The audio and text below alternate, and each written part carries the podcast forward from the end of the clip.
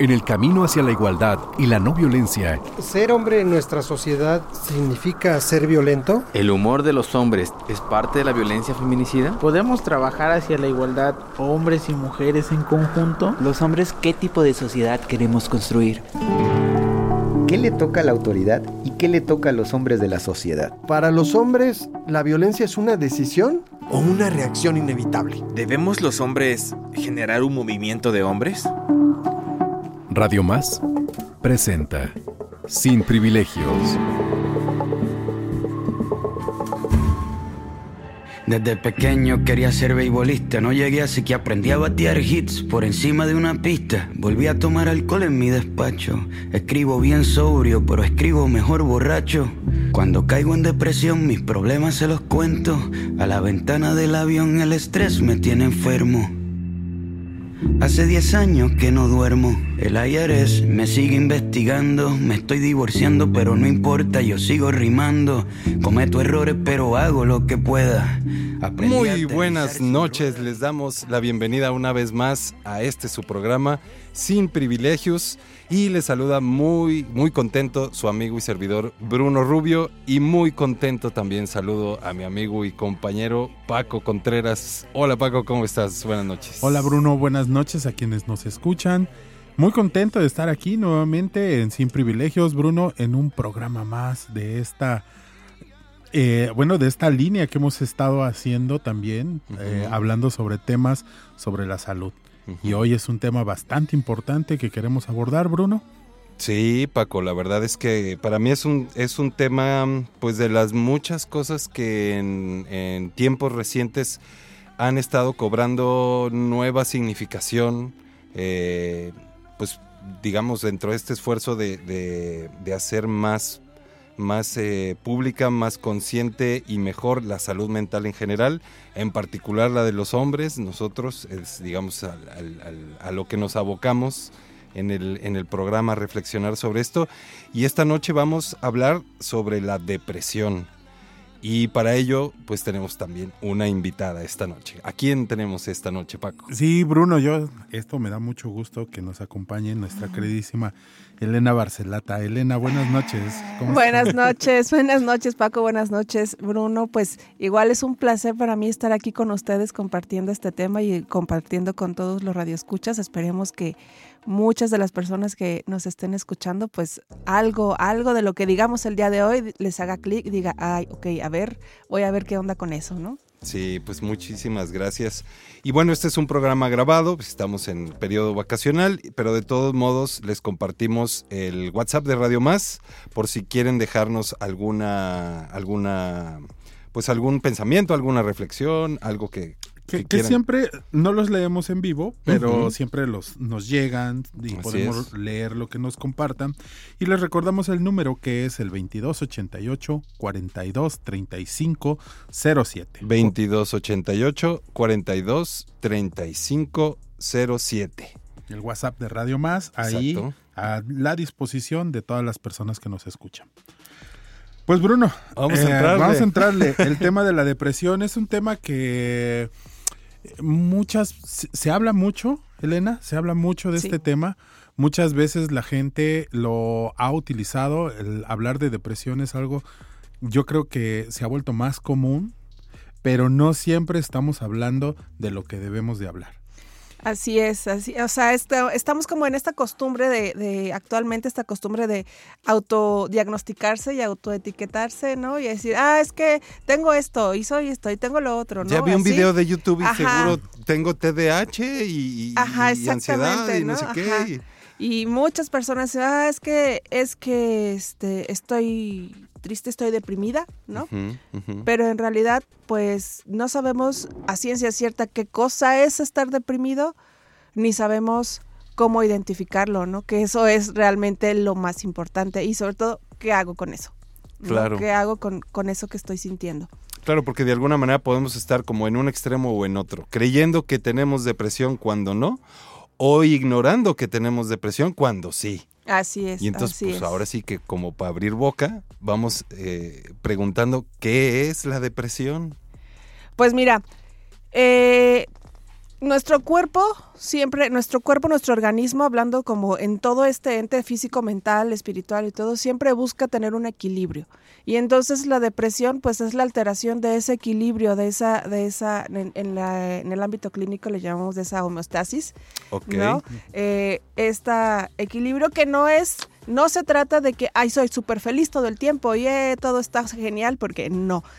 Pero tampoco se trata de estoy hasta abajo, ¿no? O sea, como tristeza, la de la película, o sea, no, sino generar como un punto medio. Eh, yo siempre cuando trabajo con mis pacientes les digo, nuestro, nuestro, nuestra experiencia emocional debe ser como la pantalla de que está monitoreando el corazón, que va arriba y abajo, arriba y abajo, todo el tiempo, ¿no? O sea, puedo estar triste porque algo me pasó, porque es que vi, se me atravesó una paloma y la pachurré y ay, siento, está muy bien. Pero después, pues puedo estar contenta porque me dieron una noticia o porque disfruto del mundo, punto.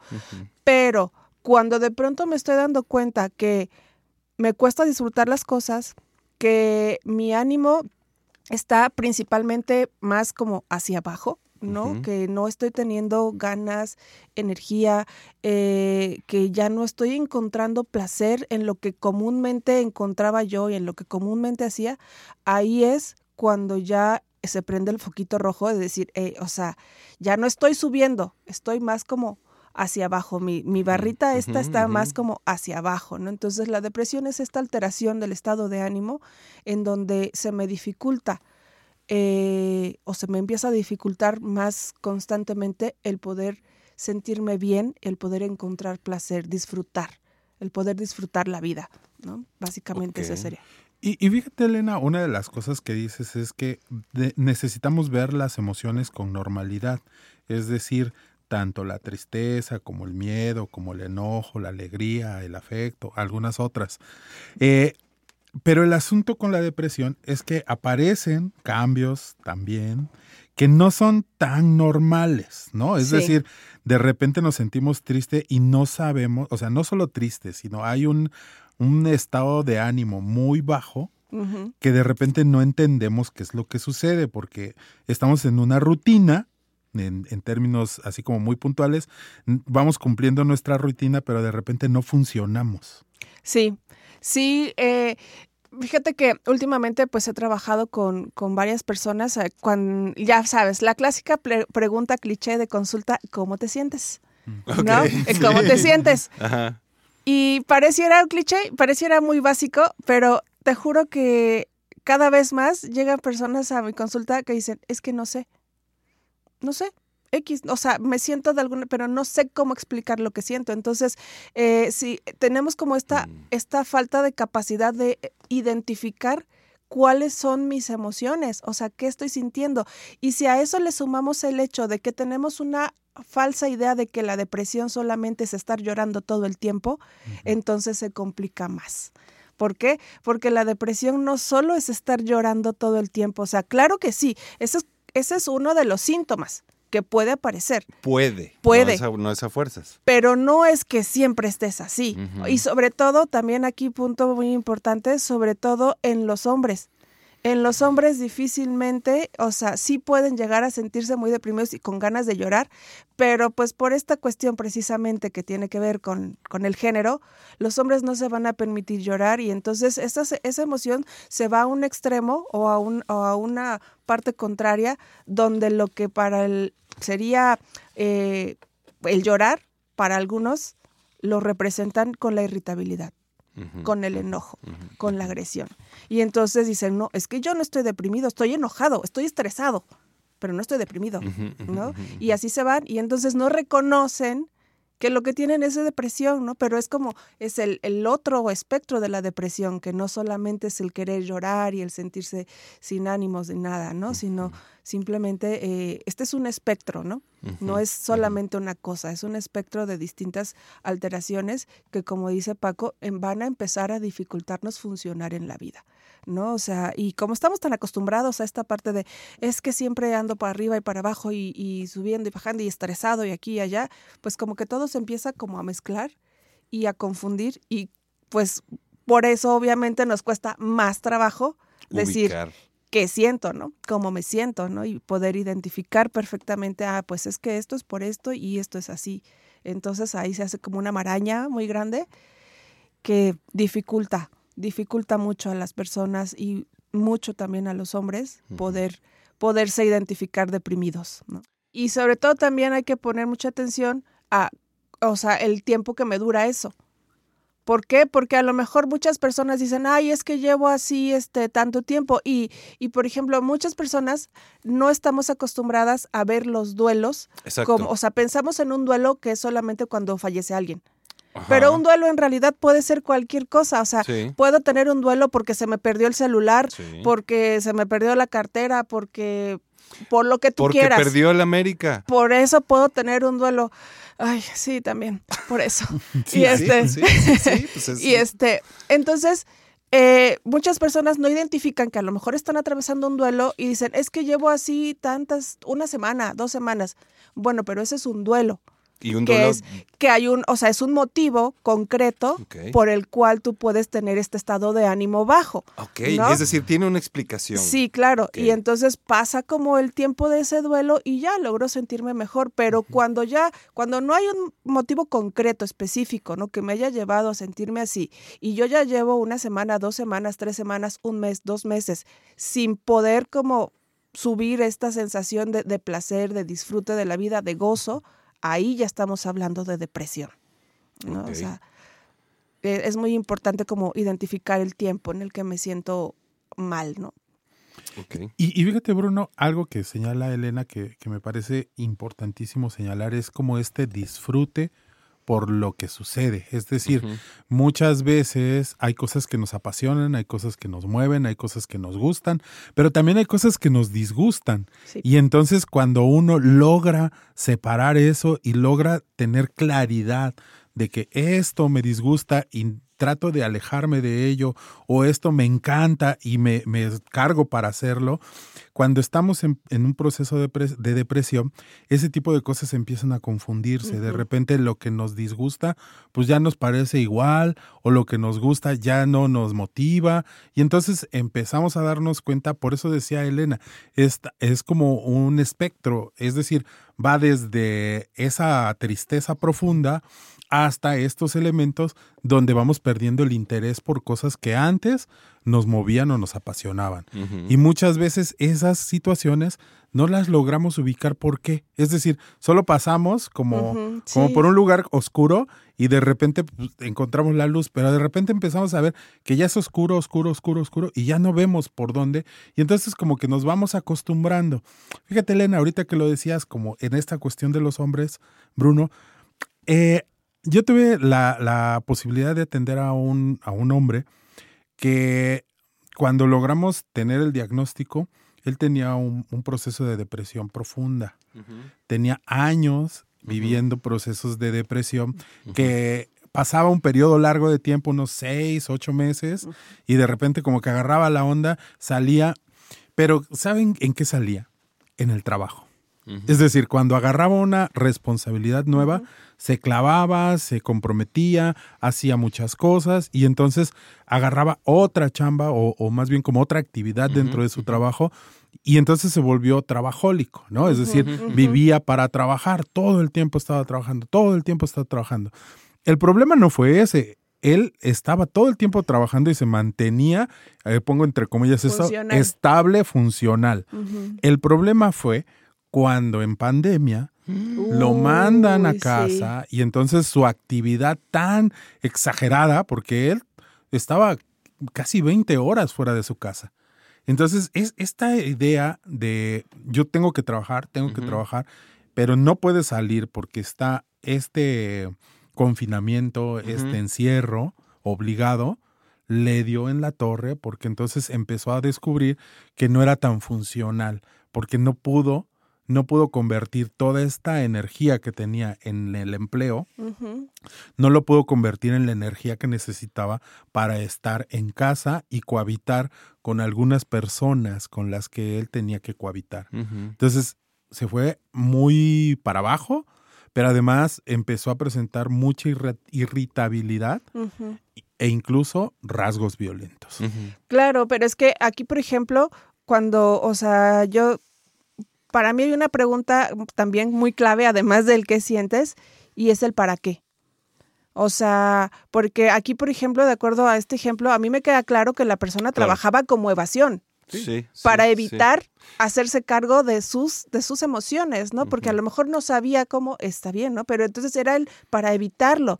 Eh, y muchas personas ah, optamos por ese camino, ¿no? ¿Por qué? Porque nos cuesta trabajo reconocernos y asumirnos que tenemos un malestar emocional y que necesitamos atenderlo. Y entonces aquí viene también de la mano esta parte de, de, del tabú todavía que existe de la atención a la salud mental, de decir, no, yo estoy bien, ¿no? Eh, Esta cuestión de del hombre tiene que ser fuerte. A mí ¿no? me- A sí, mí, sí. claro, ¿no? Todas me las paso por Sí, sí, el arco sí. del triunfo y lo que sea. Y además, yo, ¿cómo voy a, o sea, cómo me voy a sentir mal si soy hombre? Y aquí eh, también decías, Paco, por ejemplo, en esta parte de, de el ¿qué hago? ¿No? O sea, me estoy sintiendo de esta manera, pero eh, ¿cómo optamos por mirar hacia otros lados y no aterrizamos, o sea, en esta sensación de, sí, si estoy triste, bueno, esto, pero ¿y qué pasa cuando estoy irritable?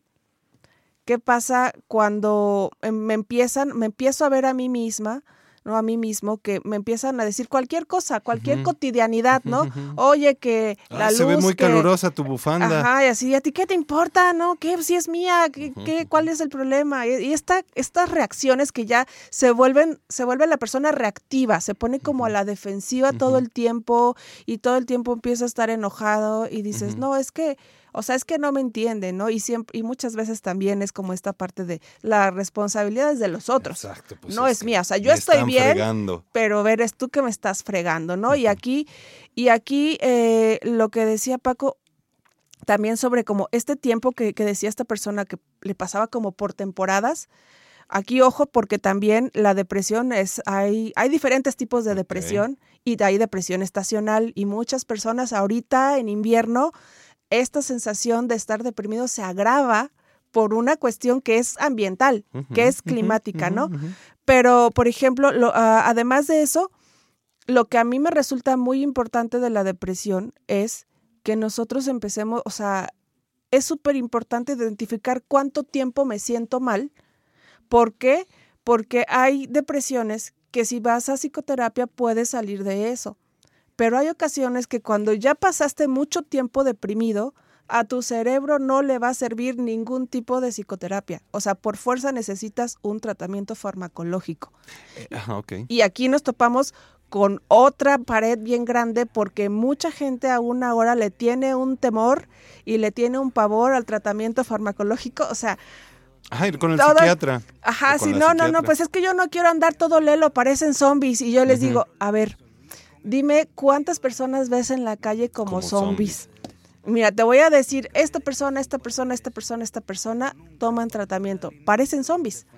No, pues no. Entonces, ¿de dónde sacamos que andan como zombies? Claro. No, o sea, es una, una ignorancia ante el- eh, un desconocimiento tremendo del tema, ¿no? Que si bien los tratamientos farmacológicos generan efectos secundarios, por supuesto, porque digo yo, el hombre conoce más del espacio de lo que conoce su propio cerebro. Todavía hay mucho por explorar en el cerebro. Pero, pues les digo, es que si tú te sientes muy mal o si vemos una persona que, que el efecto esperado sería tener somnolencia, pero una cosa es tener somnolencia y otra cosa es, sí, caminar como sonámbulo. Si estás caminando como sonámbulo, evidentemente es que necesitas hablarle a tu médico y decirle, oye, me siento así, hay que sí, ajustar el exacto, tratamiento. exacto, sí, ¿no? sí, o sea, no es que andes así por la calle, pero entonces, se- o sea, a la depresión se le van sumando como cositas, ¿no? O sea, el desconocimiento de los síntomas, el temor al, a- al tabú, al tratamiento, ¿no? A, la- al- a los medicamentos. Y entonces nos da como resultado que la depresión en una, es una de las enfermedades que genera más este, problemas en cuestión de, de funcionamiento social actualmente, ¿no? O sea, hay un gran número de población con depresión que igual y ni siquiera saben que lo tienen. Híjole, pues a ver si, bueno, así los sacos van cayendo en todos lados. Oigan, pues ya llegamos a la mitad de nuestro programa, vamos a hacer una pequeña pausa y vamos a regresar a seguir platicando de la depresión aquí en Sin Privilegios. No le cambien. Ya no queda casi nadie aquí. A veces ya no quiero estar aquí. Me siento solo aquí, en el medio de la fiesta. Quiero estar en donde nadie me molesta, quemar mi libreta, soltar mis maletas. Quiero llamar al 7550822 a ver quién contesta. Y si me contestan, quiero decirles que quiero volver, que quiero salir de este hotel y desaparecer. Sin privilegios. En un momento Y si me regresamos. contestan, quiero decirles que quiero bajar el telón.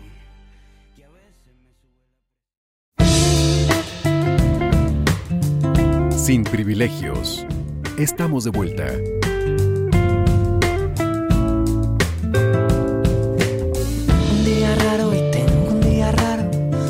Pasa nada por tener un día raro. Hoy he dudado todo el día, hoy he dudado. No pasa nada por tener un día raro si asumo el error. Aprendo del error, si aprecio el error. Y trato de arreglar el error. No fue tan malo tener un día malo. Hoy tengo un día malo. Pues ya estamos de vuelta aquí en Sin Privilegios, muy contentos. Estamos eh, platicando sobre la depresión y, y bueno, ya estuvimos platicando pues un, un poquito, digo, de manera general, obvio, ah, faltarían miles de programas para poder hacerlo profundamente, pero un poquito qué es, algunas de las de las maneras de, de poder entenderla, la, la depresión y esta parte de cómo los hombres, por la educación que hemos tenido, pues se nos hace más difícil poder llegar a ese punto en el que la podemos identificar para poder empezar a trabajarla, ¿no? Sí. Pero justo, ahora sí, ¿cómo le podemos hacer? ¿Cuá- ¿Cuáles pudieran ser estas, eh, em, estas maneras en, que, en la que los hombres eh, pues podemos eh, empezar a, afrontarla, no sé incluso si decir aceptarla como, como parte de, de- la experiencia humana que venimos a vivir, mm, mm, como para dejar de, de, de satanizarla como casi como una maldición, ¿no? Yo no, no, no, yo no quiero, mejor ni, ni investigo porque capaz que me dicen que sí tengo, ¿no? Sí. Sí, Paco. Sí, Bruno, mira, ahí hay como muchas cosas que hay que entender que esos síntomas que se están que se están viviendo y que son alterados, que ya la gente empieza a, a darse cuenta que no es normal, no, no los debemos dejar pasar porque nos vamos acostumbrando. Esto, esto de la depresión le pasa como, como con la hipertensión y la diabetes. La gente se acostumbra. Es decir, empieza a ver ciertas cosas que uno empieza a ver y hay gente que dice, es que yo vivo con dolor de cabeza desde Ah, hace sí. muchos años, ¿no? Y le, y le preguntas, ¿y qué haces para esto? ¿Cómo? No, pues, ¿Cómo? ¿cómo? Sí. ¿Qué hay que hacer? No, pues me tomo un analgésico y a veces se me olvida. La depresión tiene una característica similar. Evidentemente no hay dolor físico, pero son estos elementos que a veces se alteran los hábitos saludables, estos hábitos que algunas personas tenemos. Dejamos de hacer ejercicio, dejamos de ir, a, de- dejamos de leer, dejamos de comer saludable. Entonces empieza a ver como estos cambios que la gente no logra percibir. Y en los hombres, especialmente, no quiere decir, sí le quiero decir a la gente que nos escucha, no quiere decir que hablar de depresión y hombres, no quiere decir que a las mujeres no se depriman. Sin embargo, recordemos que en el contexto social en el que nos movemos, hombres y mujeres es diferente. Sí, y totalmente. hoy hablamos de la depresión en hombres porque en Sin Privilegios abordamos el tema de las masculinidades. Así es. Y en el caso de los hombres, regresando después de este paréntesis, Bruno, eh, hay como muchas cosas que nos han enseñado. Es decir, pensamos que la, la tristeza, que los duelos nos ponen en una, en- como en una parte de vulnerabilidad, como que los hombres no podemos ser débiles, entonces no podemos mostrar eso, ¿no? Tuvimos una ruptura amorosa, tuvimos un duelo por el fallecimiento de alguien, o tuvimos una pérdida, un trabajo, es decir, cualquier tipo de cosas que nos sucedan, muchas veces las vamos bloqueando y queremos encubrir ese tipo de cosas mostrando esta idea de ser hombre eh, que puede. Ya lo dice la caja de la masculinidad, este hombre autosuficiente que puede con todo. Y entonces muchas veces desde esa postura vamos eh, no mirando y no poniendo atención a ese tipo de cosas que nos llaman la atención. Como bien decía Elena, hay algunas cosas que suceden que con un proceso terapéutico podríamos estar resolviendo y no tendría que llegar a un nivel de, de una depresión mayor para un tratamiento farmacológico. Sin embargo, muchas veces esa ausencia de atención termina complicándose más, ¿no, Elena? Sí, sí, totalmente, porque, o sea, yo les explico luego a las personas que, sobre todo en la depresión, o sea, recordemos que nuestro cerebro es química, o sea, es química totalmente, entonces las emociones son químicas una cosa son las emociones y otra cosa son los sentimientos. Las emociones es química y entonces cuando alguna emoción se, o sea, hay una descompensación de alguna sustancia química en nuestro cerebro, va a, va a suceder algo. Entonces, el cerebro cuando de pronto eh, en este desajuste, en este desequilibrio de, de, de, sustancias que dan como, como pie la depresión, ¿no? Que puede suceder por alguna situación, claro que sí. Entonces yo me pasa esto, pues me siento triste, cambia la química de mi cerebro, por eso me siento triste, ¿no? Pero cuando el cerebro entonces empieza a estar mucho tiempo en ese estado, el cerebro comienza a pensar que así es como va a funcionar. Vamos a ah, adaptarnos. pues, yo, pues yo creo que creo que antes funcionaba diferente, pero creo que ahora así es como funciona. Y entonces es cuando decimos que la psicoterapia ya no funciona. Pero si tú hubieras eh, hecho este ejercicio como de, de observación constante y sí un ejercicio de aceptación constante, no llegas al punto donde el cerebro dice, ah, pues así chueco va a funcionar, ¿no? Porque entonces es ahí cuando es por fuerza la necesidad del medicamento, que va a ayudar a, empezar a, equilibrar, a subir, ¿no? Ahora le avánzale, avánzale. Pero ojo también, o sea, mucha gente piensa que ya se toma el medicamento y entonces ya por arte de magia todo desaparece y no. O sea, el medicamento ayuda a que el cerebro pueda como regularse y subir y alcanzar como este estado de, bueno, sí estoy triste, pero ya no estoy tan triste, pero, pero puedo sentirme un poco mejor. Pero el asunto emocional que traigas allá atorado, sí o sí, de todos modos, se va a quedar ahí y lo tienes que atender. O sea, la, la, el tratamiento químico es una muleta. Sí. Son unas rueditas de, un estabilizador. un estabilizador. Un estabilizador. Que no, que, que de alguna manera tampoco es deseable que yo viva con mi estabilizador toda mi vida sino que de pueda, hecho no es recomendable. No. Sino que, digamos, estoy en este proceso, me doy cuenta, digamos, ah, creo que estoy deprimido, ay, pues voy a la psicoterapia, digo, sí, a la terapia, me dicen, no, carnal, ¿sabes qué? Pues está más grave que solo para trabajarlo aquí, necesitas eh, un proceso este, psiquiátrico, ¿no? Este, no sé si así se diga. Sí, Una, atención médica. Una atención médica. Y entonces empiezo a llevarla me ayuda a que vuelva a tener mis piquitos para arriba y para abajo, ¿no? Y tal vez eso me permita entonces ahora sí empezar a trabajar en la terapia. De hecho, se recomienda que sean alternados, o sea, que sean al mismo tiempo. Ah, vas, a, vas a, vas a, vas con el psiquiatra, te da el medicamento y, y empiezas tu psicoterapia.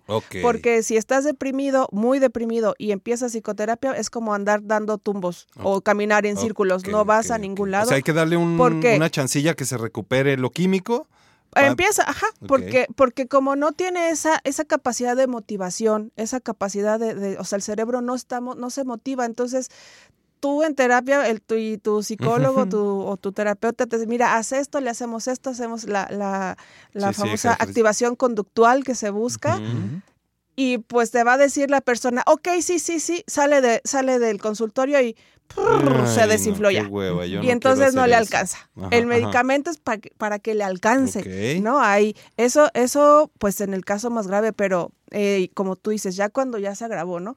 Pero ¿qué necesito? O sea, ¿cómo empiezo? Como dice Paco, eh, actualmente me parece a mí que estamos teniendo como esta, la gente está normalizando conductas tan básicas que, que para nosotros son una señal de que algo está mal. ¿Y cuáles son? Esto de que como adultos y, y también como jóvenes, ¿no? Incluso me ha topado muchos jóvenes. Es que me da insomnio y es que no puedo dormir. Y entonces ya me acostumbré a que tengo insomnio, que intento acostarme a las 11, a las 12, pero no puedo. Entonces me paso hasta las 2, 3 de la mañana y me va dando sueño hasta las 4 y me tengo que parar a las 5, a las 6 para ir a trabajar. O sí me acuesto temprano, pero me despierto en la madrugada, o X o Y y piensan que eso es normal. Y no, no es normal. O sea, uno, lo normal es que tú duermas en la noche, que te duermas a las 10, 11 de la noche y te despiertes a las 6, normal, ¿no?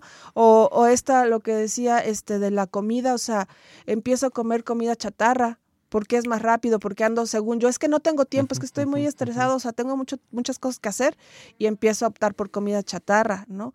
O se me va el hambre, o se me va el hambre, o si no tengo insomnio, me paso de, o sea, tengo hipersomnia, ¿no? De que tengo sueño todo el tiempo. Y entonces empiezan a pensar, o sea, la gente cree que eso es normal y no, no es normal. Eso es un signo de que tu, ah, tu cuerpo te está diciendo, hey, aquí está pasando algo, atiéndelo, ¿no? O, o se dan atracones. Ajá. No, no desayuno, es que tengo un montón y ya son las seis de la tarde y me siento y me acabo una pizza o dos yo solita, ¿no? O yo solito. Pero ya después ya no comí. ¿Por qué? Porque sigo ocupado, ¿no? Y entonces esas cosas que son como tan simples y como dice Paco, o sea, el hecho de que, híjole, es que con los, quiero salir con, sí tengo ganas de salir, no sé, pero, ay, si salgo, ay, no, qué flojera. Mejor ya me quedo en mi casa. Oh, cielos. Porque así, no, es que me caen gordo, o sea, cosas Me resuena.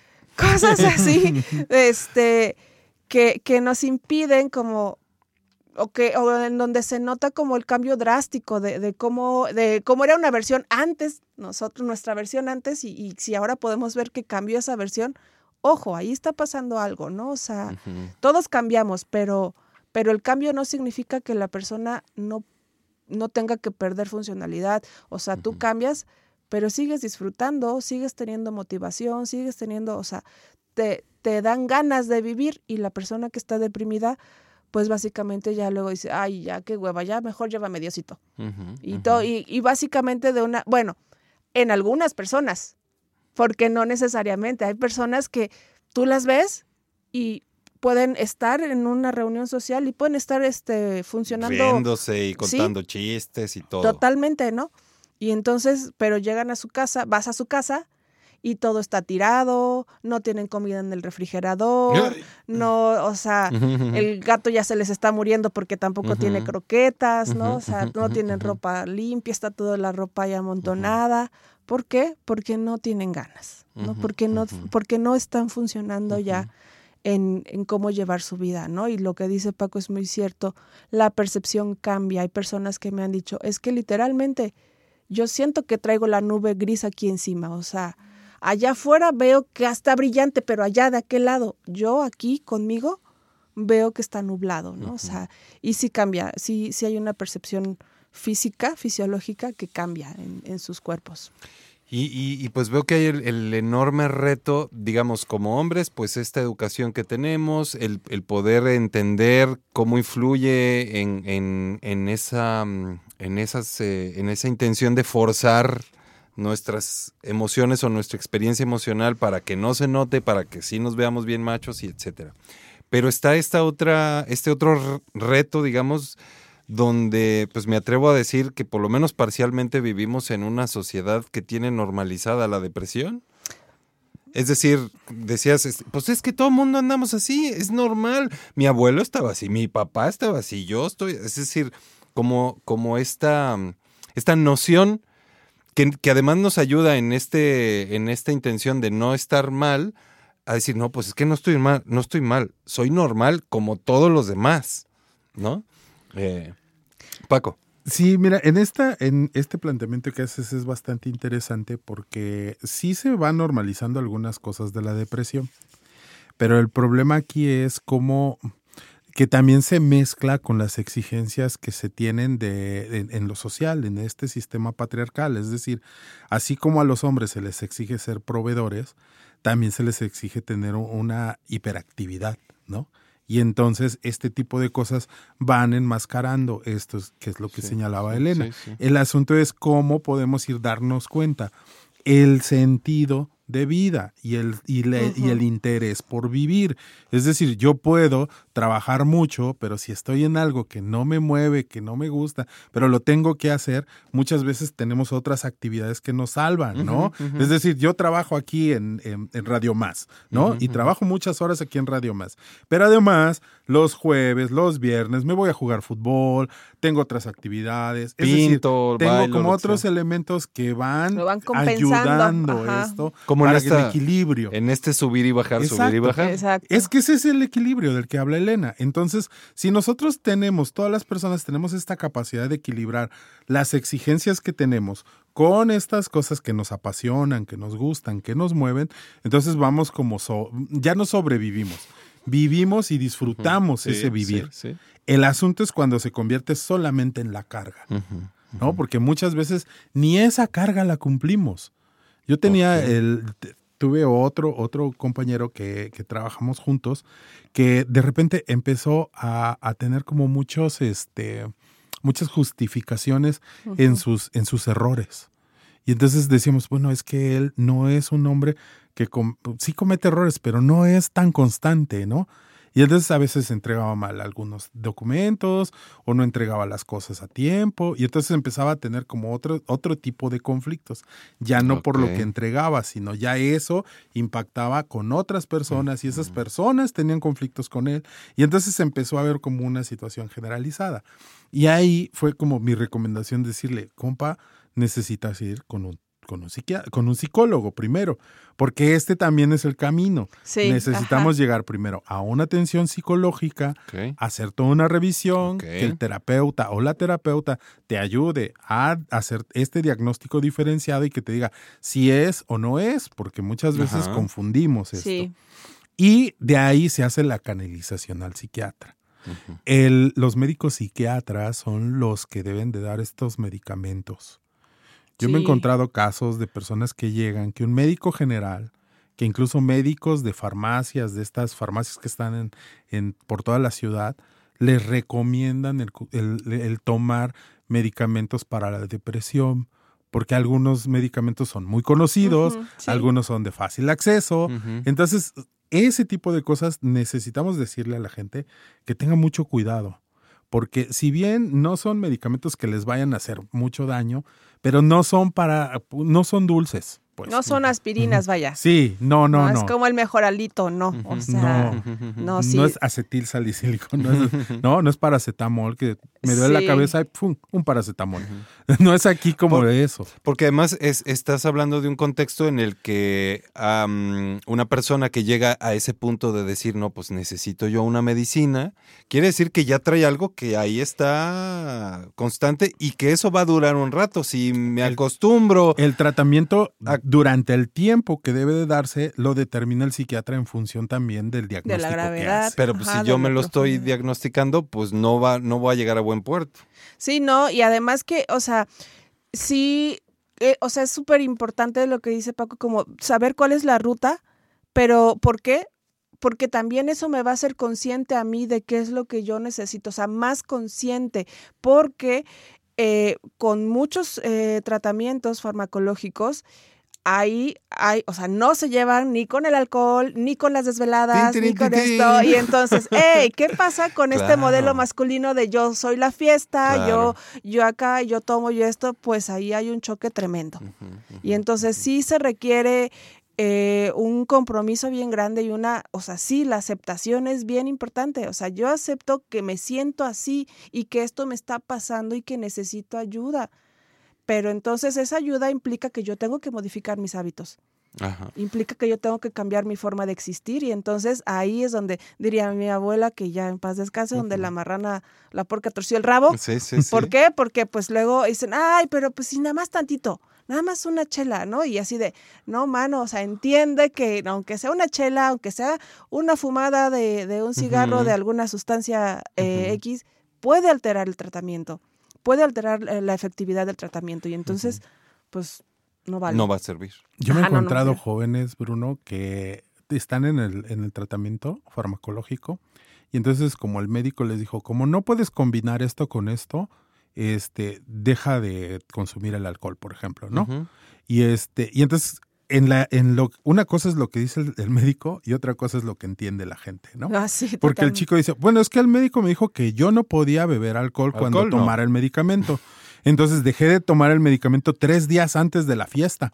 Sí. Y es- entonces, cuatro días después de la fiesta, retomaba el medicamento. Pero esto lo hacía cada 15 días. Y entonces este cuate, este chavo, no lograba tener la saturación del medicamento. Y entonces no tenía los efectos que se necesitaban. ¿Por qué? Porque a cada rato cortaba y cortaba el tratamiento, porque entonces, porque para él era importante la fiesta. Y entonces era así como esta interrupción. Y es ahí donde la psicoterapia acompaña, es ahí donde la psicoterapia también les ayuda a las personas a entender que tiene que haber un compromiso Claro, en el sí. tratamiento, un apego a ese tratamiento y un compromiso con ellos mismos. ¿Para qué? Para ir teniendo esta, estos cambios. Y es más, digo, yo puedo entender en este chico, yo entendía mucho cómo él venía en una dinámica de mucha fiesta, pero él tenía que entender que eso era lo que tenía que cambiar.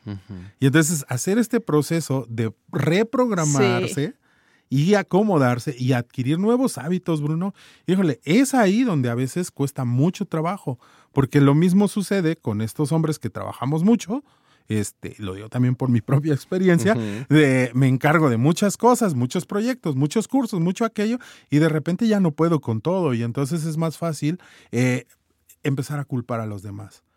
No, a ver, necesito hacerme cargo yo. Necesito bajarle a este nivel de trabajo y a esta forma en que lo estoy resolviendo para que me haga cargo y pueda hacerme cargo de lo que realmente es importante, que soy yo. Híjole, pues Sí. de, de ahí pienso, Paco, ya, ya estamos a, a un minutillo de acabar, pero pienso en, en- en aquellas cosas que aprendemos a valorar mucho los hombres, como nuestra, nuestra empresa, nuestro coche, ¿no? Este. Imaginemos que en nuestra empresa hay muchos, eh, digamos, eh, fugas de energía o eh, errores en su funcionamiento y que es como si eligiéramos, en vez de resolverlos, esconderlos. Sí. Eh, Voy a esconder, voy a ir a un mecánico buenísimo porque todos los problemas que tiene mi coche me los esconde. No, y entonces, ah, yo voy feliz porque parece que mi, mi coche no tiene nada, pero eventualmente el coche va a valer burger en muy poco tiempo. Sí. Y es un poco eso, el, el- el- lo que dices Paco, el que entendamos que nosotros somos aquello que nosotros debemos cuidar y que si no atendemos los problemas que tenemos y más bien aprendemos a esconderlos, pues eventualmente vamos a tronar. Y, y la otra es esta, mm, eh, pues no sé si, si llamarlo confianza, en que podemos vivir bien. Eh, más allá de que podemos, merecemos vivir bien. Eso. Merecemos todos, hombres y mujeres, todos. O sea, merecemos vivir bien, vivir en paz, vivir tranquilos, vivir felices. No estar aguantando. Yo siempre he dicho, es que, es que aguanto. ¿Y, y por qué tenemos que aguantar? Nadie tiene que aguantar nada en ningún lugar, ¿no? Y, y sí, o sea, definitivamente si no lo atiendes, eh, eh, pues muchas las consecuencias para la depresión pues son terribles y la más grave pues es el suicidio y desafortunadamente el suicidio es más alto en hombres que en mujeres. ¿Por qué? Porque si bien hay mujeres que están deprimidas pero están acostumbradas precisamente por una cuestión de género a poder quizá hablarlo. Tal vez no de la mejor manera, pero lo hablan, lo externan. Los hombres no. Entonces es más, eh, hay más incidencia de suicidio en hombres que en mujeres. Entonces, ¿para qué llegar a ese extremo? Si lo puedes empezar a atender desde el momento en el que dices, híjole, ya van, ya va un mes que me siento así, que siento que ya no estoy disfrutando mi vida, ya no estoy teniendo, encontrando el sentido, ya no estoy encontrando eh, como hacia dónde o el por qué o el para qué. A ver, ¿qué me está pasando? Voy a pedir ayuda. Es válido que pida ayuda, está bien, o sea, es, y es lo recomendable, ¿no?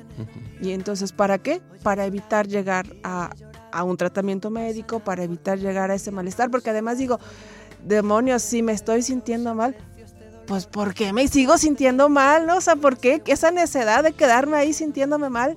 Claro. Entonces, si puede haber solución, ¿por qué no buscarla? Claro. Pues muchísimas gracias, eh, pues eh, eh, de entrada a ti, Elena, por acompañarnos. Gracias a ustedes por la invitación. Siempre es un placer estar aquí con ustedes. Sí, y pues ya nos vamos, Paco. Sí, Bruno, yo solo quisiera decirle a la gente que normalicemos hablar de aquello que nos hace sentir mal. Eso. Cuando nos sentimos mal, hay que hablar. Hay que hablarlo. Eso ayuda. Ya habrá alguien que diga, oye, ¿por qué no vas a un psicólogo? ¿Por qué no vas al médico? ¿Por qué no esto? ¿Por qué aquello?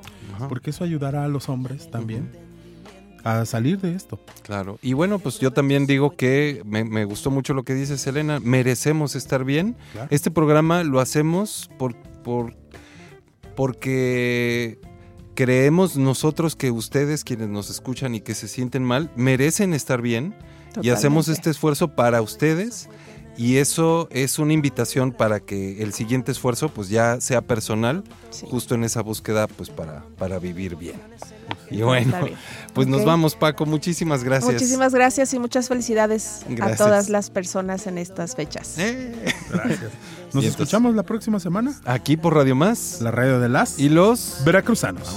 La del aprendizaje, la de la vida en viaje, la del afecto como único lenguaje, la misma dirección que el viento, la de escuchar por dentro, la de saberse frágil y poderosa al mismo tiempo. Sigue doliendo, sigo aprendiendo de eso, sigo tornando en verso la búsqueda del beso, sigo siendo imperfecto. Quisiera seguir siéndolo la dirección del agua, la de llorar la rabia, la de no dejar encallada la verdad, la de no callar, la de desgarrarse el alma, la de compartir lo hermoso y también lo que está mal, equilibrando, sigo sanando el llanto con canto, sigo entendiendo paso a paso el cuento, sigo bebiendo el vaso de la pena. Sin dejar que el sufrimiento clave su bandera sin dejar que adentro muera la felicidad.